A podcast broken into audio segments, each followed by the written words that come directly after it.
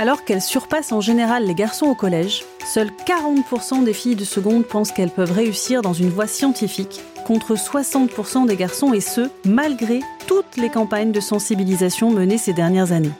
Pourquoi les filles demeurent-elles éloignées des matières, donc des carrières scientifiques, pourtant centrales dans les métiers d'aujourd'hui comme de demain? Et surtout, comment peut-on collectivement parvenir à corriger cet état de fait? C'est la question à laquelle nous tenterons de répondre dans ce podcast intitulé À dessin, la bosse des maths. Présenté par Texas Instruments, entreprise engagée auprès des enseignants dans la promotion des sciences et de l'égalité homme-femme depuis des années, il nous invite à réfléchir sur l'influence des stéréotypes de genre et de leur construction dans la place qu'occupent les filles dans cet univers. Nos intervenants, acteurs de l'école ou scientifiques chercheurs, nous aideront à comprendre pour mieux les détecter et les corriger comment se forment les représentations et stéréotypes et quelles stratégies et nouvelles pédagogies peuvent être envisagées pour collectivement se saisir du problème.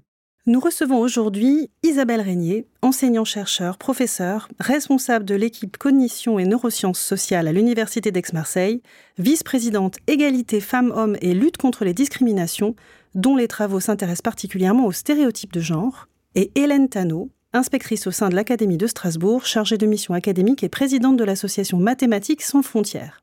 Elles ont déjà débattu de l'influence des stéréotypes de genre sur les performances et les auto-évaluations en mathématiques chez les enfants et nous font le plaisir de faire l'ouverture de cette série de podcasts, La Bosse des maths. Bonjour. Bonjour.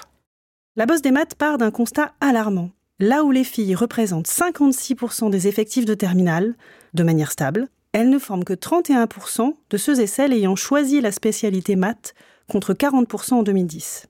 Les filles demeurent éloignées de cette matière, pourtant clé que sont les mathématiques, pour les métiers d'aujourd'hui et surtout de demain.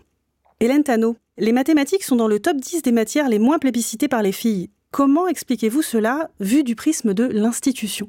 Alors en effet, 14% hein, des filles sont dans euh, les études mathématiques pures. Alors comment expliquer cet écart important? J'y vois deux raisons. D'abord, nous pouvons observer que euh, les filles ont des résultats disciplinaires globalement très équilibrés. Alors je m'explique, les filles qui ont de bons résultats en maths ont aussi de bons résultats dans d'autres disciplines telles que euh, les langues, les sciences de la vie et de la terre, l'histoire géo. Et donc leur euh, panoplie de choix de spécialités est plus large que celui des garçons au regard de leur performance. Mais aussi, une fille qui réussit bien en maths a tendance à sous-évaluer ses capacités. Elle pense qu'elle réussit à force de travail et se demande si elle va encore réussir l'année d'après et si elle ne va pas être heurtée à un manque de compétences. Alors, euh, on peut observer, par exemple, que euh, parmi les élèves qui réussissent très bien en mathématiques, lorsque ce sont les garçons, 8 d'entre eux sur 10 se jugent très bons en maths et sont prêts à continuer des études mathématiques. Alors que chez les filles, qui réussissent également très bien, il n'y en a que 6 sur 10 qui pensent être en capacité de continuer à faire des mathématiques. Donc là, on entre un peu dans les euh, stéréotypes de genre que les filles s'appliquent à elles-mêmes. Intéressant. Isabelle Régnier, quel est le rôle des stéréotypes de genre? Et d'ailleurs, peut-être faut-il commencer par définir les stéréotypes de genre pour répondre à cette question. Quel est leur rôle dans cet état des lieux que dresse Madame Tano? Alors tout d'abord, en effet, quand on parle de stéréotypes sociaux, de quoi parle-t-on exactement? Les stéréotypes, ce sont ces clichés, ces croyances euh, qui peuvent être partagées à des degrés divers au sein d'une société à propos des caractéristiques, des compétences ou incompétences euh, qui caractériseraient euh, certaines personnes en raison de leur appartenance sociale. Les stéréotypes de genre s'appliquent donc aux filles, aux garçons, aux hommes, aux femmes. Ils nous conduisent à penser bien souvent que les garçons, les hommes seraient compétitifs, ambitieux, sûrs d'eux, hein, cette confiance qu'auraient les hommes. Ils seraient forts en mathématiques, ah, moins bons en lecture. À l'inverse, les femmes, les filles sont plutôt réputées pour euh, leur sensibilité, leur émotivité, alors les filles sont travailleuses et sont sérieuses. C'est d'ailleurs quelque chose qui est bien évalué à l'école, bien apprécié. Mais elles seraient réputées moins fortes, moins douées intrinsèquement en mathématiques que les garçons. Et donc ces stéréotypes sociaux sont extrêmement puissants dans leur influence puisque tout simplement ils nous amènent à définir les rôles qui sont attendus chez les filles et chez les garçons. Et c'est la raison pour laquelle on s'attend à ce que les garçons choisissent les filières à dominante mathématique, puisqu'ils sont doués pour cela, alors que les filles vont être plutôt attendues dans les sciences humaines et sociales, dans le soin, la santé, dans les lettres et les langues, mais beaucoup moins dans les parcours scientifiques dominés par les mathématiques. Alors en préparant ce podcast, j'ai réalisé ce qu'on appelle un petit sondage non représentatif auprès d'élèves de seconde générale qui étaient justement en cours de choix de leur spécialité de première. Et ce qui m'a sauté aux yeux, c'est la facilité avec laquelle les filles sont influencées par des discours du type Si tu n'es pas déjà très bonne en maths en seconde, tu ne tiendras pas le coup en première. Les garçons, eux, quel que soit leur niveau en maths, n'étaient absolument pas émus par ce genre de sujet. Est-ce à dire que les filles se voient naturellement moins performantes qu'elles ne le sont, ou peut-être qu'elles baissent les bras plus vite? Alors en fait, euh, ni l'un ni l'autre dans la réalité, puisque euh, les travaux scientifiques sur le sujet montrent clairement tout d'abord qu'il n'y a pas de différence de compétences entre filles et garçons en maths. Donc l'idée selon laquelle les filles seraient naturellement moins bonnes en mathématiques que les garçons est fausse. En revanche, la perception que les filles et les garçons s'en font est déterminée justement par les stéréotypes sociaux que l'on évoquait tout à l'heure.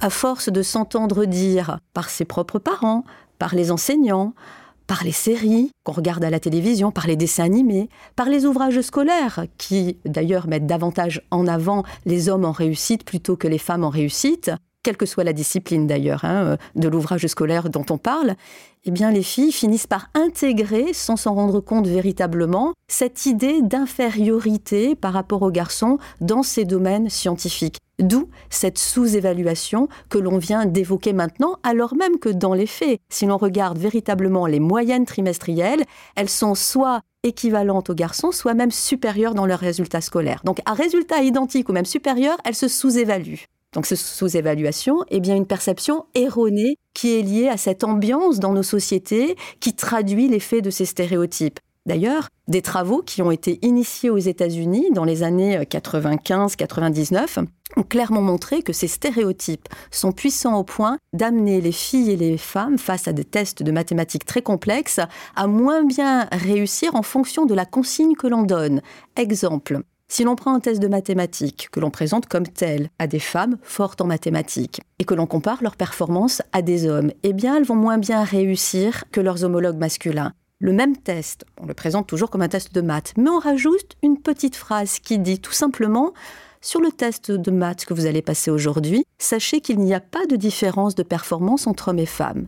Cette simple petite phrase permet aux femmes de mieux se concentrer sur la tâche et de la réussir tout aussi bien que les hommes, voire même parfois encore mieux, parce qu'en fait, cette même petite phrase peut venir perturber momentanément euh, les garçons, les hommes.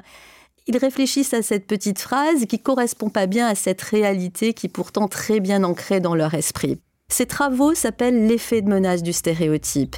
Ces travaux montrent clairement que ces stéréotypes, qui s'activent automatiquement en mémoire à long terme, vont venir surcharger une partie de notre composante de mémoire qui est fondamentale pour réussir les tâches complexes, qui est la mémoire de travail. Et cette mémoire de travail, pour les femmes et les maths, elle est en train de gérer un stress supplémentaire que n'ont pas à gérer les garçons et les hommes, qui est lié à la peur de confirmer ce stéréotype parce que il y a des pensées interférentes qui viennent tourner sans arrêt dans la tête et qui viennent dire ah c'est des maths, je suis une fille, est-ce que je vais y arriver? Et ce d'autant plus que là le test de maths est très difficile. Donc au plus il sera difficile, au plus justement le stéréotype va venir entraver le fonctionnement cognitif normal des filles et des femmes et les empêcher de produire des performances à la hauteur de leurs compétences réelles. Voilà l'effet que peut avoir un stéréotype sur la performance des filles et des femmes en maths. Isabelle Régnier, moi, il y a quand même un, un point qui m'intéresse, c'est que vous avez appuyé sur le fait que les filles ont globalement de meilleurs résultats que les garçons. Mais il me semble quand même que pour certains tests, en particulier PISA, on note des écarts qui vont pas dans le sens des filles. Est-ce que vous pouvez l'expliquer? Alors oui, tout à fait, c'est une excellente remarque. Sur les moyennes trimestrielles, en effet, dans toutes les matières, les filles surpassent les garçons. En revanche, dès lors que l'on passe sur des tests standardisés, qui sont donc passés dans un contexte complètement différent, non familier, avec une pression évaluative beaucoup plus importante, bien souvent d'ailleurs avec un niveau de complexité différent, pas nécessairement plus élevé, mais différent, les filles réussissent moins bien que les garçons, que ce soit sur Teams ou sur PISA. Comment expliquer cela?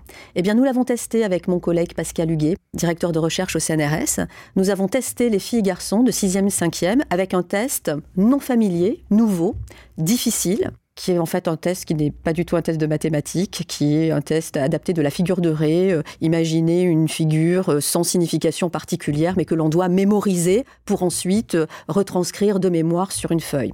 Eh bien, cette figure, à la moitié des élèves, on la présente comme un test de mathématiques géométrie, et donc euh, nous sommes là pour évaluer les compétences des filles et garçons en maths géométrie. Et à l'autre moitié des élèves, le même test, la même figure, est présenté comme un test de dessin, et nous nous présentons comme enseignants en dessin et art plastique, et nous sommes là pour évaluer le niveau de compétence des filles et des garçons d'art plastique.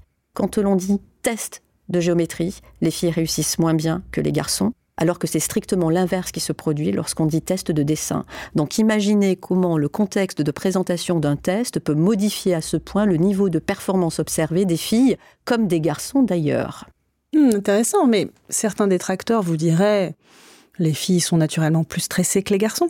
Ah, c'est une bonne remarque. Alors je vais vous montrer le contre-exemple. Nous allons prendre une étude publiée aux États-Unis en 1999 où les auteurs, Aronson et collaborateurs, ont voulu justement savoir si cet effet dit de menace du stéréotype pouvait s'appliquer à n'importe quel individu dès lors que la situation s'y prête. Pour tester leur hypothèse, ils ont sélectionné un groupe d'individus qui n'est pas du tout stressé hein, aux États-Unis, pas habituellement la cible de stéréotypes négatifs. Ils ont pris les étudiants, hommes, blancs, forts en maths de l'université de Stanford pas de problème de stéréotypes négatifs, encore moins en maths. Hein. Ils ont choisi les classes de maths avancées. Vous leur proposez de venir relever un défi en essayant de réussir un test de mathématiques très complexe. Ils font la queue devant le laboratoire pour relever votre défi. Très bien. Sauf que, à la moitié d'entre eux, vous leur faites croire que dans la salle d'à côté, il y a des Asiatiques qui vont passer le même test et que vous allez comparer leurs performances. Résultat des courses, notre homme blanc fort en maths de l'université de Stanford chute sous la pression du stéréotype selon lequel les Asiatiques seraient meilleurs en mathématiques que les Occidentaux. Donc vous voyez, ce stress n'est pas intrinsèque aux filles et aux maths, il peut se produire dès lors que la situation active un stéréotype négatif vis-à-vis du groupe auquel on appartient. Donc finalement, le travail qu'on fait ici servira un jour peut-être aux garçons.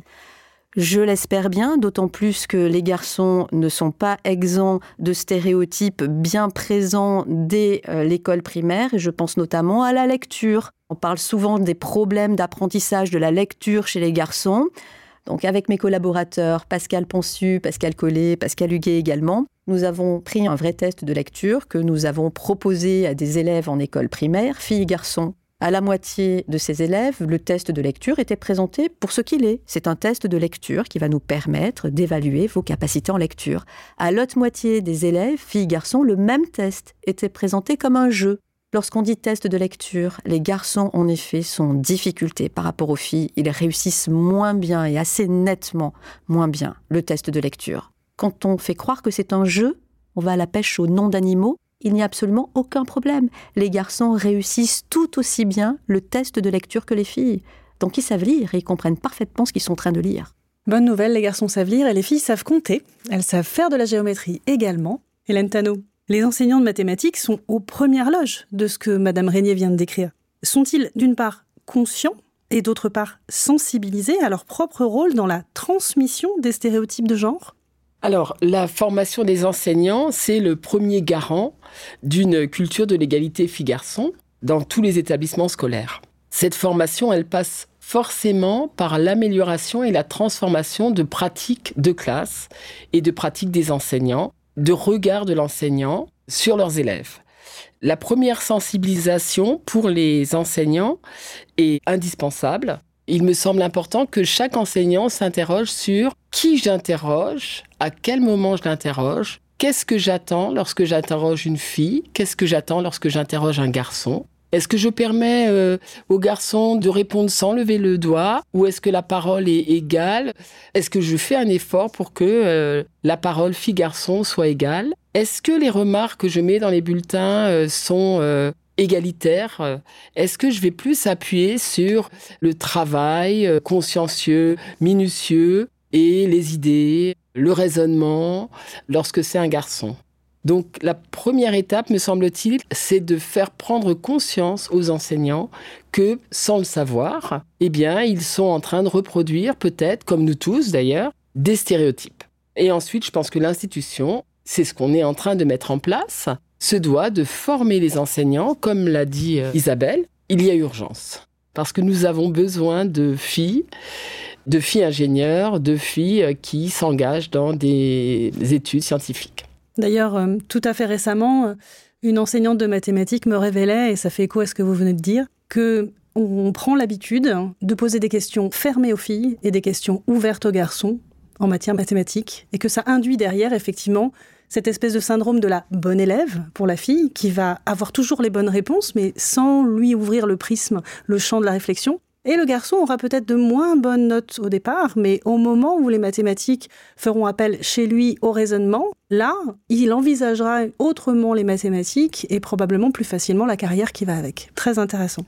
Tout à fait. Alors, je, peux rajouter quelque chose? Les filles ont aussi pris l'habitude de moins répondre si elles ne sont pas sûres d'avoir la bonne réponse. Hmm. Et c'est pour cela aussi que euh, en informatique, certains garçons ont développé des compétences euh, très rapidement parce que on permet l'essai-erreur. Et les filles ont eu plus de mal d'entrer dans cette dynamique, j'essaie et si je me trompe, je recommence. Une fille a plus tendance à vouloir faire toujours tout correctement et eh oui, Isabelle Régnier, le sujet n'est pas nouveau. On a commencé à l'aborder avec Hélène Tano. Ça fait plusieurs années que les différences entre garçons et filles ont un impact sur leur choix d'orientation. Comment est-ce que vous pouvez expliquer aujourd'hui que ces stéréotypes demeurent? Est-ce que vous voyez des progrès? Est-ce que vous voyez des, solutions émerger pour aider ces élèves à échapper à ces stéréotypes qui les entravent tels que vous l'avez décrit tout à l'heure? Alors tout d'abord, comment expliquer que ces stéréotypes demeurent? Eh bien parce que les stéréotypes ont la propriété de s'auto-entretenir. Pourquoi? Parce qu'ils conduisent les filles, les garçons, les enseignants, les parents, les hommes, les femmes à se comporter en accord avec les normes qu'ils prescrivent. Et d'autre part, parce qu'ils contribuent aussi à expliquer la réalité. Après tout, la réalité, comme vous venez de le redire aujourd'hui, est que les femmes, les filles sont sous-représentées dans les filières scientifiques. Pourquoi sont-elles sous-représentées? Bah, Parce qu'elles ne sont pas douées dans ces filières-là et dans ces disciplines. Donc le stéréotype propose une explication d'une réalité. Par conséquent, il est utile. Hmm. Et puisqu'il est utile, il est utilisé. Il va continuer à être diffusé et répandu dans nos sociétés. Ce qui n'est pas utile n'est pas utilisé, mais là, ça l'est. Donc ça, c'est une première chose. Ensuite, est-ce que je vois du progrès? Alors oui, je vois du progrès, effectivement. Je vois du progrès parce que dans plusieurs pays, et la France en fait partie, nous mettons en place des plans d'action à l'égalité filles-garçons, à l'égalité femmes-hommes, avec un certain nombre de recommandations et d'injonctions à mettre en place ces actions. Donc oui, c'est un vrai progrès parce qu'on se rend bien compte que sans préconisation, on ne pourra pas faire changer cette réalité qui repose sur des stéréotypes qui sont en fait des automatismes qui sont très puissants. Et quand on parle d'automatisme, on parle d'influence bien souvent à l'insu des individus. Et ça, c'est important. C'est-à-dire que, indépendamment de nos propres croyances, de nos propres opinions vis-à-vis de ces stéréotypes, on comprend bien que dans notre société, il y a des personnes qui sont en désaccord avec l'idée que les filles seraient moins douées en maths que les garçons, mais il y a d'autres personnes qui sont d'accord avec cela encore aujourd'hui. Il y a encore beaucoup de personnes qui considèrent que non, il y a des différences. Il y a tellement de différences d'ailleurs d'ordre biologique entre hommes et femmes. Personne ne va nier le contraire, effectivement. Et de là à sauter le pas et dire que bah, ces différences d'ordre biologique se transforment en différences d'ordre de compétences, vous voyez effectivement que la limite est ténue et beaucoup la franchissent sans aucune vergogne. Pourtant, encore une fois, les travaux disent non. Hein. Ces différences d'ordre biologique n'entraînent pas des différences de compétences euh, liées notamment aux mathématiques. Mais pour autant, toute cette diffusion de ces stéréotypes amène en effet les filles, les garçons et tout un chacun à intérioriser tout cela et finalement à faire en sorte que, bah, ok, je suis une fille, c'est des maths, j'ai peur de pas réussir, donc je vais peut-être effectivement aller m'orienter dans d'autres disciplines où j'excelle également, ce que disait Hélène est très vrai tout à l'heure. La grande réussite des filles dans toutes les disciplines à l'école leur offre un panel de réussite et donc de choix d'orientation plus grand, à ceci près que toutes les orientations ne mènent pas à la même hiérarchie de carrière, de salaire et de position de pouvoir dans nos sociétés. Et par conséquent, le fait de se détourner des filières scientifiques à dominante mathématique les amène bien souvent à se détourner des positions hiérarchiques les plus élevées et des métiers les mieux rémunérés. Par conséquent, pour aller encore plus loin dans l'avancée de nos sociétés en faveur de l'égalité filles-garçons et femmes-hommes, nous devons nécessairement former le plus de monde possible, nos personnels enseignants, probablement les parents, tout le monde, hommes comme femmes, sur l'effet de ces stéréotypes. Et nous en parlerons tout à l'heure, mais il existe des actions efficaces de formation qui ont été testées scientifiquement. Mais justement, Hélène Tano, euh, que fait l'institution aujourd'hui pour corriger cela? Est-ce qu'il y a notamment au sein de l'association Mathématiques sans frontières des initiatives dont vous aimeriez nous parler? Alors euh, oui, je suis ravie de vous parler de l'association Mathématiques sans frontières qui est une compétition collective. Les élèves ont à traiter une dizaine de challenges en classe euh, sous forme de groupe. Et on a montré, mais je pense qu'Isabelle va en parler après, que les filles sont très compétitrices, mais entrent plus facilement dans la compétition si les challenges ne sont pas individuels. Donc, euh, proposer plus souvent des travaux de groupe et organiser les groupes de façon à ce que les filles aient la parole, c'est déjà une façon de limiter l'effet des stéréotypes dans les classes. Mathématiques sans frontières y participent de cette façon. Sinon, dans chaque établissement est nommé un référent égalité filles-garçons qui va veiller à ce que euh, dans les établissements, les stéréotypes soient le moins appliqués possible. Est-ce que ça veut dire qu'un élève peut saisir le référent égalité, un peu comme on saisirait un défenseur des droits, en disant voilà, je, constate que là, euh, j'ai fait l'objet d'un stéréotype. Euh, quelque part d'un préjugé? C'est aussi le rôle de ce référent égalité femmes, c'est de dénoncer un certain nombre de, de dérives par rapport à ces stéréotypes. Alors, euh, leur mise en place euh, est très récente et j'espère que ça fera avancer la cause euh, de l'égalité filles-garçons.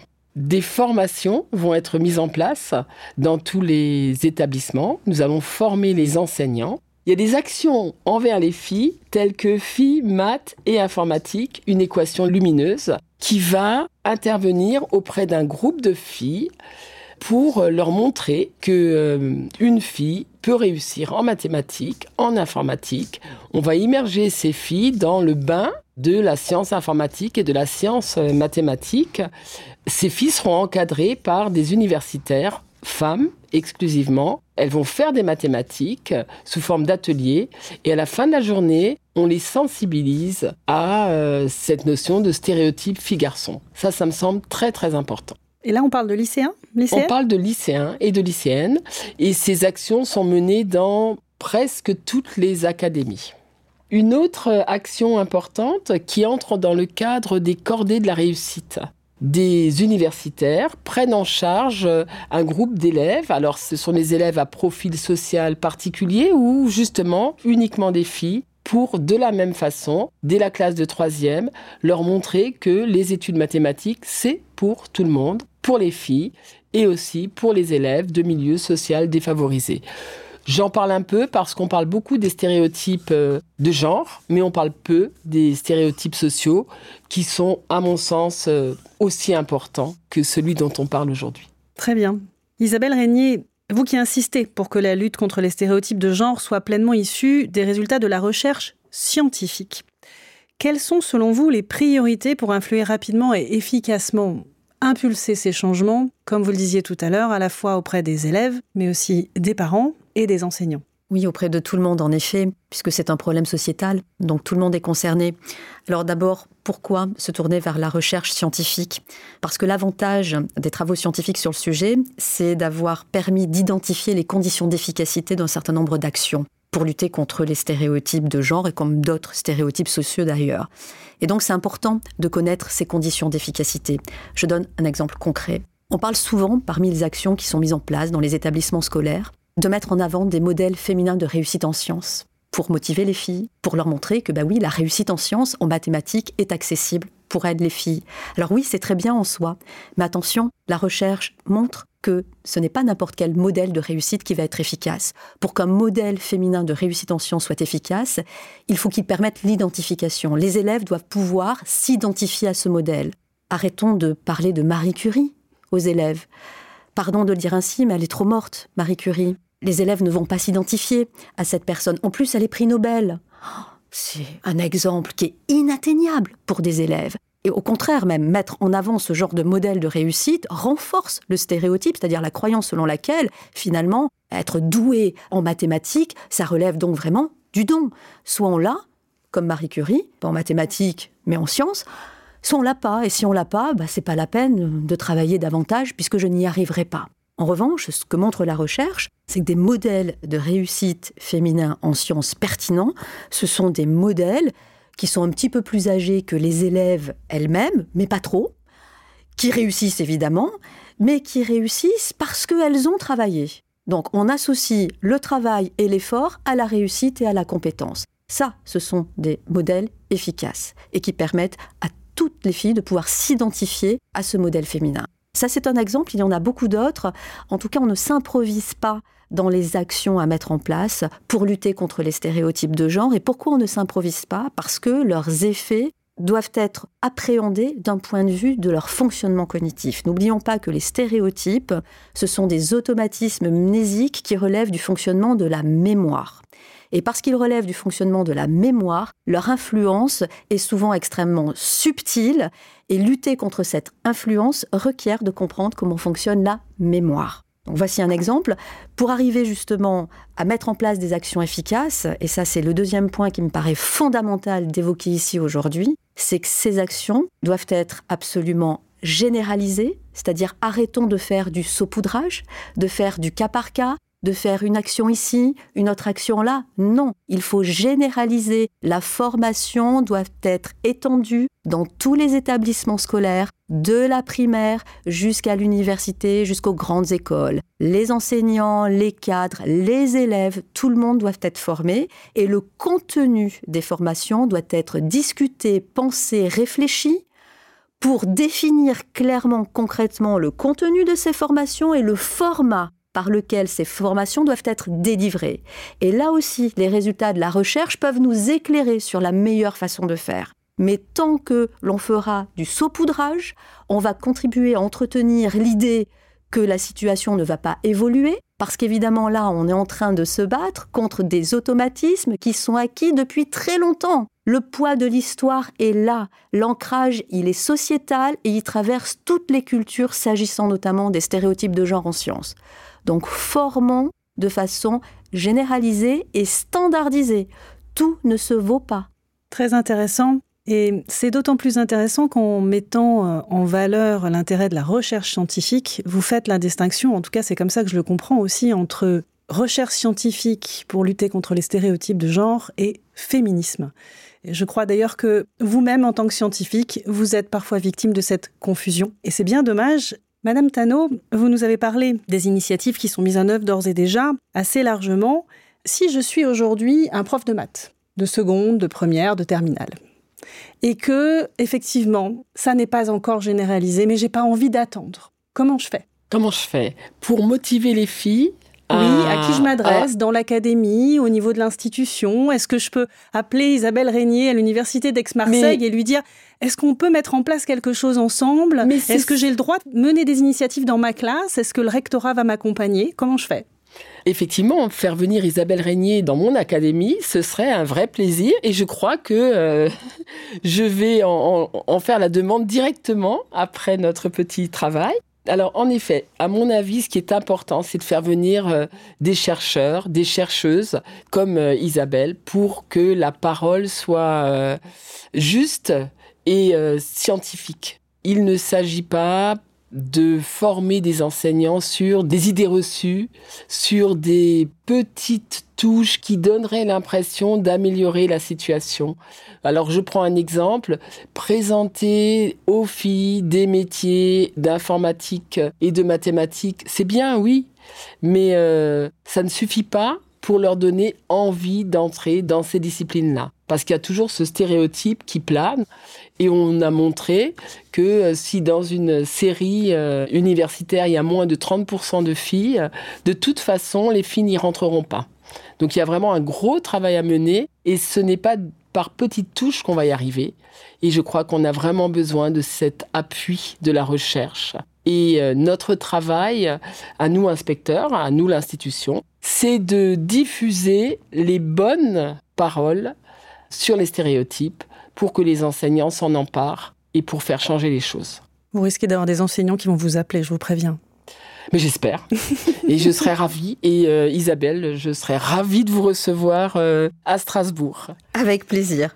Et je crois même que l'université est aussi en train de réfléchir hein, à former euh, les étudiants, les enseignants. L'INSPE a aussi besoin de cet apport en sciences cognitives hein, oui, pour parce mieux que n'oublions pas qu'à l'université se trouvent les futurs professeurs des écoles, des enfants qui arriveront à l'école primaire dans 5-6 ans. Tout Donc c'est maintenant qu'il faut les sensibiliser. Absolument. Merci beaucoup à toutes les deux, c'était passionnant. C'était le premier épisode du podcast La Bosse des maths. On espère vous retrouver très vite pour la suite. Merci beaucoup. Merci beaucoup. Merci à vous.